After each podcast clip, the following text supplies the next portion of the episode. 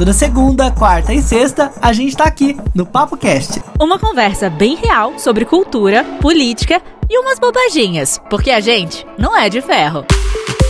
Ah, siga a gente no Instagram, o meu é arroba o Felipe Reis. E eu, arroba Carolina Serra B. E o Papo Cast tá no ar nessa segunda-feira.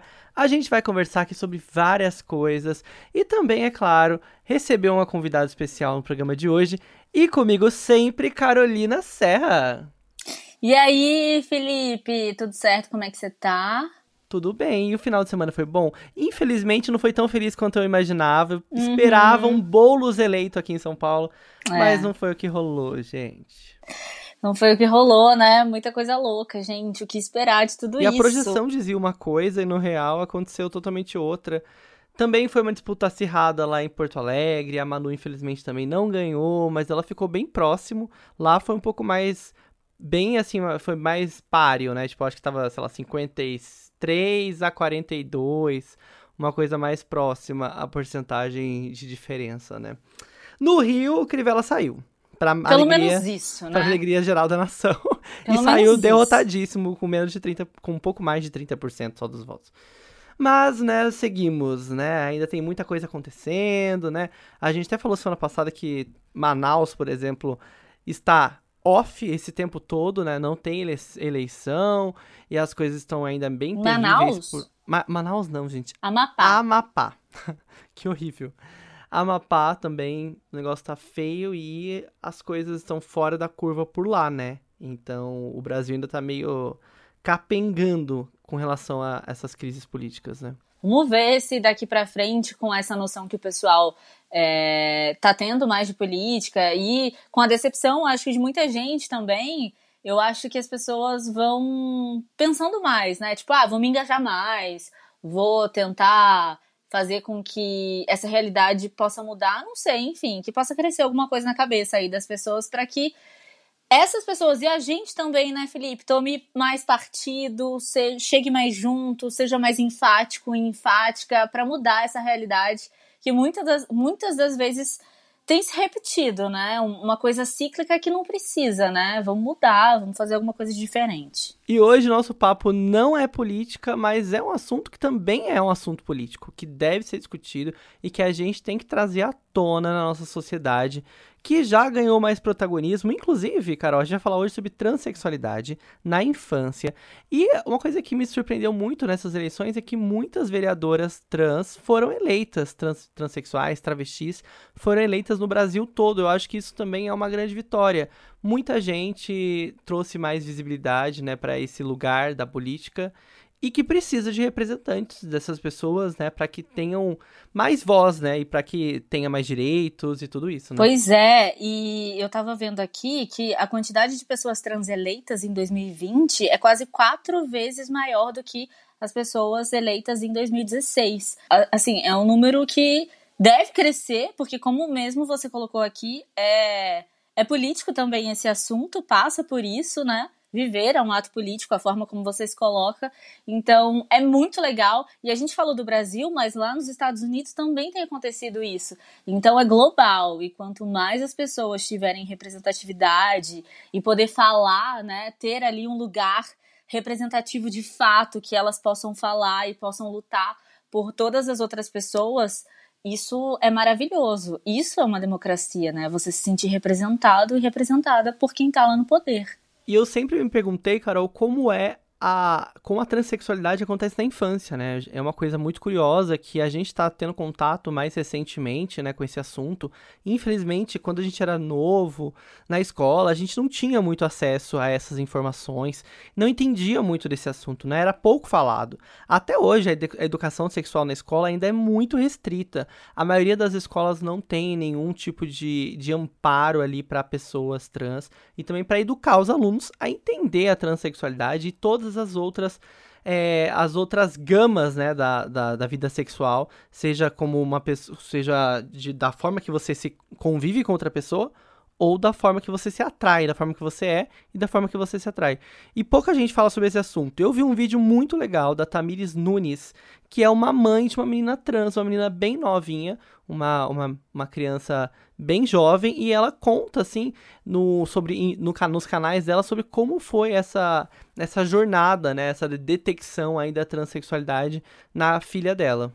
E a Tamires, ela tem 30 anos, é mãe de uma criança trans, como você falou, ela é relações públicas lá na PUC do Rio Grande do Sul, tá estudando pedagogia que tá tem tudo a ver com, né, com, com, com esse momento que ela vive e ela quer se capacitar para poder liderar aí, para poder sair em defesa dos direitos da sua filha e auxiliar também as instituições escolares no desenvolvimento de caminhos que possam levar né, a educação trans e possam levar medidas educacionais saudáveis para as crianças trans. Eu só queria falar aqui uma coisa que na escola, na infância, eu não sei se você tem essa percepção, mas as crianças muitas vezes a gente até brinca assim, nossa, a criança é cruel, mas a criança ela tá seguindo o prisma dos pais, né? Então essa educação, ela também tem que estar tá na escola, mas ela precisa ser tipo assim, aumentada também para dentro de casa. E quando ela, a criança ela já vem com essa percepção,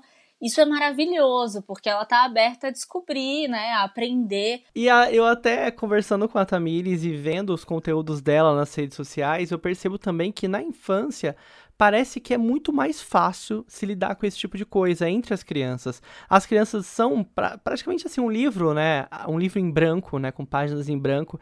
E quando elas aprendem logo cedo sobre as diferenças, sobre a igualdade, isso fica muito mais fácil de acontecer e ela se torna um adulto muito melhor.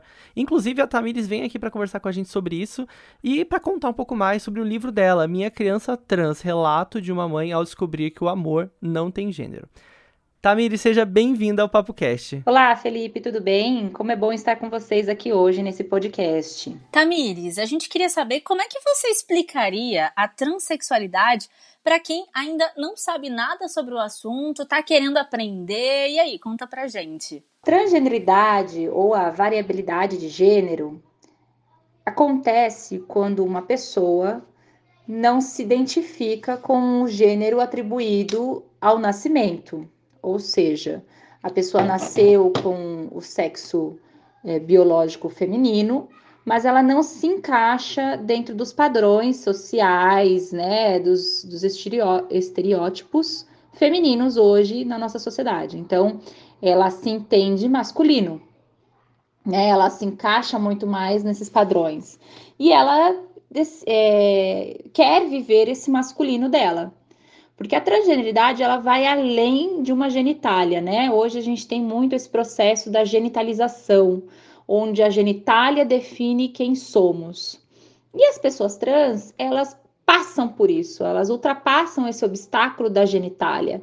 E elas, elas veem quem elas são independente disso. Então, vai muito mais além de um autoconhecimento, é, de autoidentificação, de, de se permitir viver da, das relações. Então, a, a transgeneridade ela engloba uma coisa muito maior do que apenas a genitália que a gente tem como defini, definição de gênero, né? Então, é como eu me identifico, como eu me relaciono, quem eu sou, as minhas afetividades, não? Então, isso é a transgeneridade.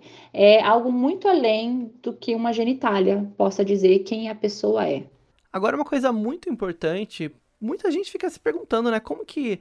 Ah, eu sei que meu filho é trans, às vezes eu vejo, às vezes muitos pais estão nos ouvindo agora porque encontraram nosso episódio por conta desse assunto e estão com essa dúvida, né?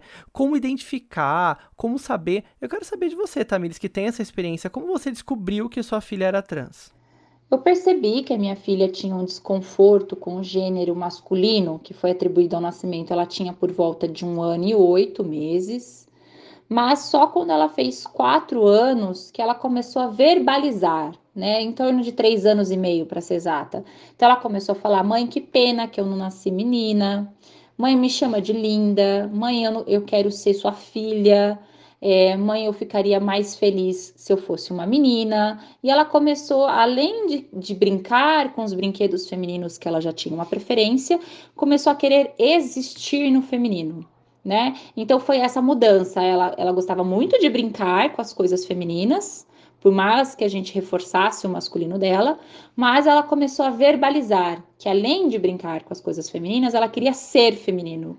E aí que realmente é, eu percebi que tinha uma questão de gênero muito forte é, nela. E como é que foi na escola e também dentro da família? Porque a gente sabe que às vezes o preconceito ele tá ali, né? Dentro da família. Como é que foi tudo isso? Na família, o que aconteceu? Uh, eu me impus. Aqui na minha casa, ela vai ser quem ela quiser ser.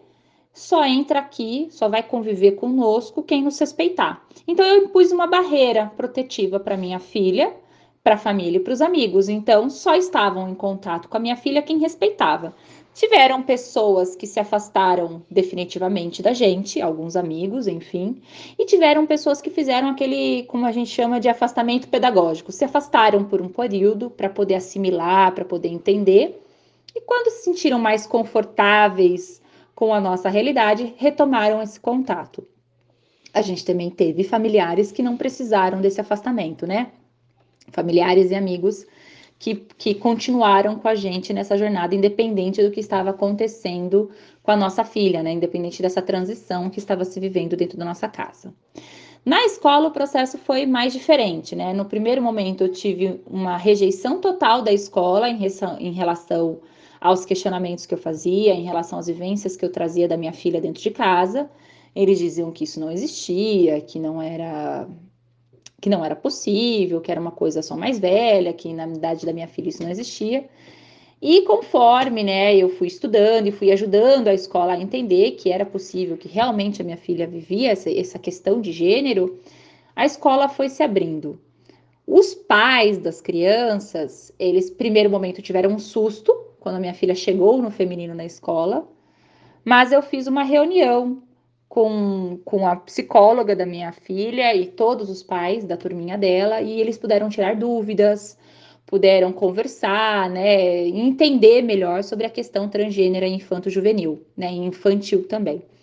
E a partir disso eu tive um divisor de águas, de pais que nos acolheram e que estiveram com a gente, independente de achar que é certo ou errado, mas nos dispuseram a estar conosco, e pais que realmente preferiram não ter mais contato conosco, respeitando a gente, sempre nos respeitaram, mas é, não tiveram mais contato com a gente, não mandaram mais mensagem, não teve mais convite para festa, enfim.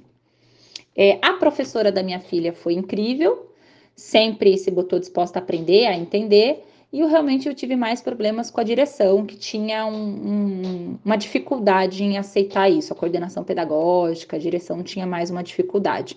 Mas aos poucos a gente foi tentando. Tivemos algumas questões de bullying, a gente teve crianças que realmente fizeram gracinha. Tivemos, tivemos, mas a, o grande, o grande parte das crianças que estavam na sala da minha filha respeitaram, buscaram o entendimento. As crianças foram muito fáceis a professora falou que o Bento era mais feliz com roupas femininas, então que o Bento ia se vestir com roupas femininas e que precisava de respeito. Claro que tiveram um ou dois que fizeram gracinha, mas a grande maioria da turminha respeitou. E um dia, quando o Bento trocou de nome para Ágata, é, a professora falou: olha, o Bento viu que com as roupas femininas o, o nome Ágata combina mais, porque menina tem que ter nome de menina. Então, o Bento agora é Ágata. E as crianças começaram a chamar de Ágata e foi um processo muito natural. Então, para as crianças de quatro anos na época, né? Foi muito tranquilo. A gente teve mais problemas, sim, com os adultos, né? Com a coordenação pedagógica, com os pais, mas assim, tudo com diálogo, predispondo a, educação, a informação, porque eu acho que é muito isso, né? Vem esse ataque, vem essa dificuldade mediante a falta de informação, a falta de acesso. E aí, quando a gente disponibilizou essa, essa informação, esse acesso, essa educação sobre a, a temática, ficou tudo mais fácil. É, infelizmente eu acho que nem todo mundo tem esses privilégios, né, de ter uma escola que tem essa atenção, mas não fique não fique triste, eu acho que você precisa procurar essa ajuda, procura também a Tamires, essas outras mães, se una para que também a sua escola possa mudar, né? Se for o caso da sua escola ser uma escola um pouco mais atrasada, né, nesses assuntos, nesses diálogos, é muito importante que talvez mesmo, talvez você seja a pessoa lá na escola que vai conduzir essa transformação, né? E agora eu queria saber de você, Tamires, o que, que os pais devem observar nos filhos caso estejam na dúvida sobre transexualidade e qual atitude eles devem tomar. O que eu falo é que você tem que verificar se seu filho quer existir, porque tem muitos pais que me procuram e falam assim: ai, meu filho gosta de brincar de boneca, ou a minha filha faz judô, futebol, ela só quer essas atividades mais masculinas. Eu falo, ok, mas e a existência dessa criança? Essa criança, ela quer existir como? Né? Porque brincar com alguma coisa, é, ser trans não é como eu me relaciono com objetos ou com atividades é como eu sou, né? Uma coisa de existência. Então, a menina ela pode gostar de judô, pode gostar de futebol, ela pode gostar de rock, usar preto e continuar sendo menina, né? Porque nós temos aí uma variabilidade de feminino, né? De, né, que não precisa ser aquela menina cor-de-rosa certinha que gosta de brincar de Barbie. Assim como o menino também. Então eu falo que você tem que perceber a existência, como esse filho quer existir. Esse filho ele traz que ele preferia ser menina ou ele preferia, essa menina preferia ser menino? Traz algum pesar? Poxa, que pena que eu não nasci menina, ou que pena que eu nasci menina, não nasci menino. Traz alguma questão disso? É, nas brincadeiras de teatrinho, se porta em qual, qual, qual gênero? Porque o meu filho, Bento, é, quando ele ia brincar de teatrinho, de faz de conta com a irmã, ele jamais se colocava no masculino. Em todas as brincadeiras, ele queria ser o feminino. Ele se recusava a, na, na brincadeira lúdica, ser masculino, né? É, na fantasia, como que essa criança se porta na fantasia? Como que ela se representa no desenho? Então, tem que avaliar tudo isso, a existência, como essa criança quer existir. Muito além de como ela se relaciona com brinquedos, né, ou com roupas, é como ela quer existir. Ela traz alguma tendência de que ela poderia existir? Vejam, a criança que não sabe que existem pessoas trans, ela não vai chegar e falar eu sou trans, né? Mas ela pode trazer um pesar. Poxa, eu queria tanto ter nascido menina. Ou, poxa, eu queria tanto ter nascido menino. Teria sido mais legal se eu tivesse nascido menino. A minha voz não tá aparecendo como a voz de menino? Né? Olha, eu não quero ter peitos, eu não quero menstruar. Então, essas rejeições né, há existências femininas ou existências masculinas têm que ser observadas. E eu acho que é tem que escutar o seu filho, olhar integralmente o seu filho, em, em todas as partes, que, e tentar entender o que, que ele está te trazendo. Como é que as pessoas cis podem colaborar para que a sociedade evolua? Eu acho que as pessoas cis têm que começar a entender a naturalidade de ser trans, né? E deixar de ser invasivo. Eu acho que muitas pessoas cis têm tantas dúvidas sobre pessoas trans que quando elas conhecem alguém, elas fazem perguntas que são totalmente desrespeitosas. Muitas vezes sem saber que é desrespeitosa. Ah, mas você já tem nome social? Ah, mas você já fez a cirurgia? Ah, mas nossa, você nem parece que foi um homem um dia. Isso são perguntas que são extremamente ofensivas, né? Não devem ser feitas. Se aquela pessoa se traz como mulher, não faça nenhum comentário que ela não parece ser um homem, porque ela não é um homem, ela nunca foi um homem, ela é uma mulher, né?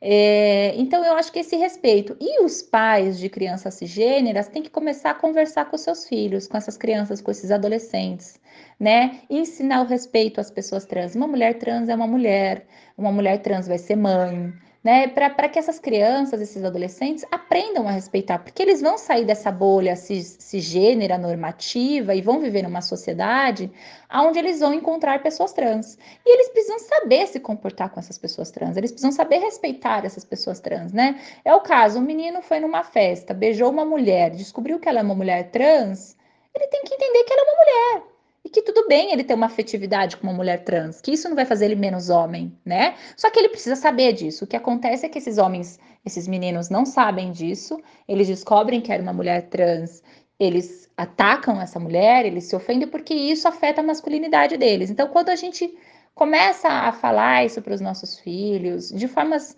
é, lúdicas, de formas de umas conversas mais naturais, que as pessoas são diferentes, né? E que a gente tem que respeitar todos, eu acho que é a forma com que a gente mais pode explanar. E nós, adultos, não fazermos perguntas, né? É, ofensivas, pensar mesmo. Você gostaria que alguém te perguntasse da sua genitália numa roda de bar?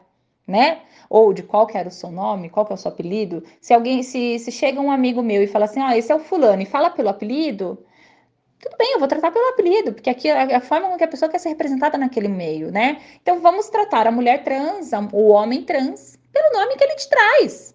Não precisa perguntar, qual que é seu nome de registro? Como que sua mãe te deu teu nome? Não precisa fazer esse tipo de pergunta. Então, eu acho que é respeito, é se colocar no lugar, é, é, buscar um entendimento. Se você ficou curioso, se você conheceu uma pessoa trans e ficou curioso, não faça, não mate a sua curiosidade com a pessoa trans. Chega na tua casa, entra no Google e começa a pesquisar. Vai numa biblioteca, compra um livro, aluga um livro, né? Vai na internet, baixa um e-book, mas não faça daquela pessoa trans uma enciclopédia, porque aquilo pode ser ofensivo para a pessoa. A não ser que ela te dê abertura né? Então eu acho que é, é muito isso. Às vezes as pessoas cis encontram pessoas trans e fazem perguntas que muitas vezes não entendem que soa agressivo, soa é, preconceituoso até. Muito interessante. Agora eu quero saber, para a gente terminar nosso papo, conta um pouco sobre seu livro, né? Que eu vi que você já está estreando ele aí, Minha Criança Trans. E também já aproveita, deixa suas redes sociais para a gente poder procurar e também comprar seu livro. Bom, minhas redes sociais, para quem quiser ter um pouco mais de acesso às questões transgêneras infanto-juvenil, é arroba minha criança trans. O meu livro chama Minha Criança Trans, Relato de uma Mãe ao Descobrir que o Amor Não Tem Gênero. Eu escrevi esse livro, ele vai de um marco desde o nascimento da minha fi, do meu filho, né, na época menino, até o final da transição, que demorou quatro meses aí, até os quatro anos e meio. Então eu relato o meu lado de mãe, como eu me senti, o que eu ouvi, o que eu vi, o que foi crucial para que eu pudesse possibilitar essa transição, o que veio de ajuda, o que, que eu tive de respaldo familiar, social e até do Estado, né? Aonde eu me amparei, as minhas questões, os meus conflitos, as minhas dores. Porque muita gente que me conhece e fala assim: nossa, você é mãe de uma criança trans, o que, que você viu? O que, que você ouviu numa criança tão pequena que você entendesse que ela era trans? Tá no livro, gente. Tudo que eu vi, tudo que eu ouvi, tudo que eu senti ali, é, para que hoje eu tenha a tranquilidade em falar: ah, minha criança é trans, ela vive uma variabilidade de gênero e tá tudo bem com isso, estamos bem com isso, né? É, eu faço um trabalho é, na, na ONG Aliança Nacional, onde eu sou coordenadora nacional da, é, da área de proteção e acolhimento à criança e adolescente LGBTI. Então, eu faço um trabalho de acolhimento a mães, é, de crianças até 16 anos, né? Crianças esse início da adolescência até 16 anos. É, eu, eu luto por políticas públicas e a gente está aí numa militância, é, buscando uma naturalidade da existência trans. Eu acho que as pessoas precisam entender que uma pessoa trans não nasce com 18 anos, essas pessoas tiveram infância ah, então por que, que essas pessoas trans adultas de hoje não foram trans crianças? Porque não foi permitido a elas. Muitas vezes porque não foi permitido a elas. A criança e adolescente trans, eles precisam de autorização para existir. Precisam que seus pais ou seus tutores legais autorizem eles viverem essa experiência. Então, muitos não tiveram essa possibilidade e vão viver a transgeneridade só no final da adolescência ou na vida adulta, né? É, então, é muito complicado. Então a gente tem que naturalizar que as crianças trans existem.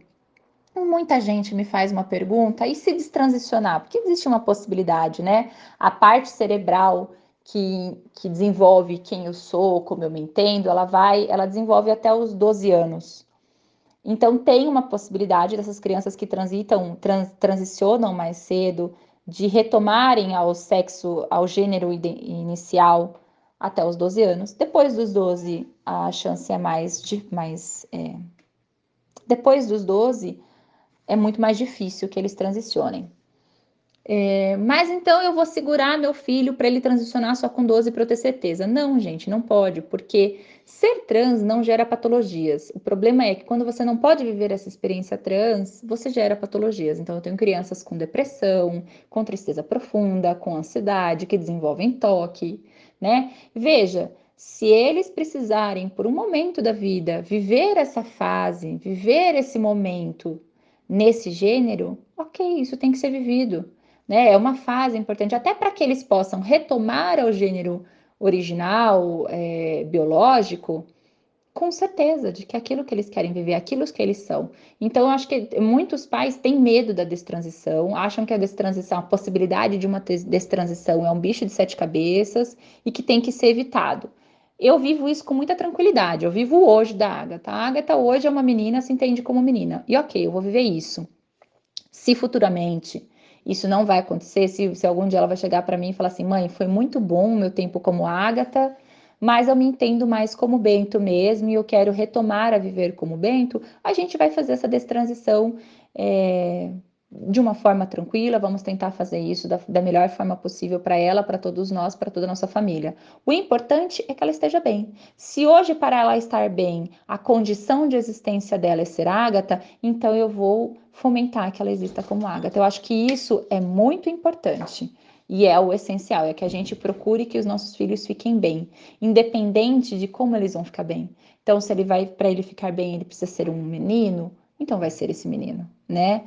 E, e claro, a Agatha é acompanhada por uma equipe de psicólogos que né, fomenta essa autoindependência dela, esse autoconhecimento, para que a gente possa ter certeza do que, que, ela está bem, né? Que ela está saudável. É, emocionalmente, psicologicamente, até porque o que acontece? As crianças trans são muito agredidas no ambiente escolar, às vezes por familiares, né? Olhares, palavras que são direcionadas a elas. Então, a gente tem esse suporte psicológico para ajudar eles a, a, entenderem que, independente de quem eles são, eles não podem é, permitir que essas pessoas as ofendam, né? Enfim. Então é isso. Foi um prazer estar com vocês aqui hoje. Quem quiser saber um pouquinho mais, pode me procurar lá na minha página, Minha Criança Trans, no Instagram. Eu respondo direct, né? A gente pode conversar um pouquinho mais. Obrigada pela oportunidade, um abraço a todos maravilhoso esse assunto. Eu acho que quanto mais a gente puder falar sobre isso, né, mais as pessoas vão se educando, vão abrindo novos novos itens aí da vida que elas precisam transformar, né? A gente está em constante evolução. Se você não sabe sobre esse assunto, ou se você tiver teve alguma dúvida, tiver alguma dúvida aí escutando ou pa passando para frente alguém tem alguma dúvida, não tem problema. Isso é muito legal quando você escuta alguma coisa e fica, mas o que, que significa isso? né? Você pode entrar em contato com a Tamires ou você pode entrar em contato com a gente aqui também, né, Felipe? Através do nosso Instagram, através do nosso perfil pessoal também, que a gente sempre fala aqui sobre esse e outros assuntos. A gente adora trocar uma ideia com os nossos ouvintes e vai ser muito legal se você vier falar com a gente, trocar uma ideia, compartilhar aí qual é a sua dúvida ou o que você gostaria de ouvir aqui no Papo Cast. Inclusive, quero aproveitar esse momento final para agradecer a todo mundo que esteve com a gente na live. A gente fez uma live nesse domingo lá no Instagram, no meu Instagram e no Instagram da Carol. A gente comemorou esse primeiro ano aí de Papo Cast e a gente começou através de lives. Nosso, a gente sempre fazia o programa ao vivo no Instagram e depois eles se tornavam episódios de áudio tinha interação e a gente quer resgatar também isso de você. Então mande sua mensagem no nosso Instagram, no arroba opapocast, manda sua sugestão, se você tem alguma crítica também pode mandar lá, alguma ideia, alguma opinião sobre o que a gente tem falado aqui, será sempre muito bem-vindo. É isso, gente, obrigada de verdade e até quarta-feira. Beijo. Tchau, beijo.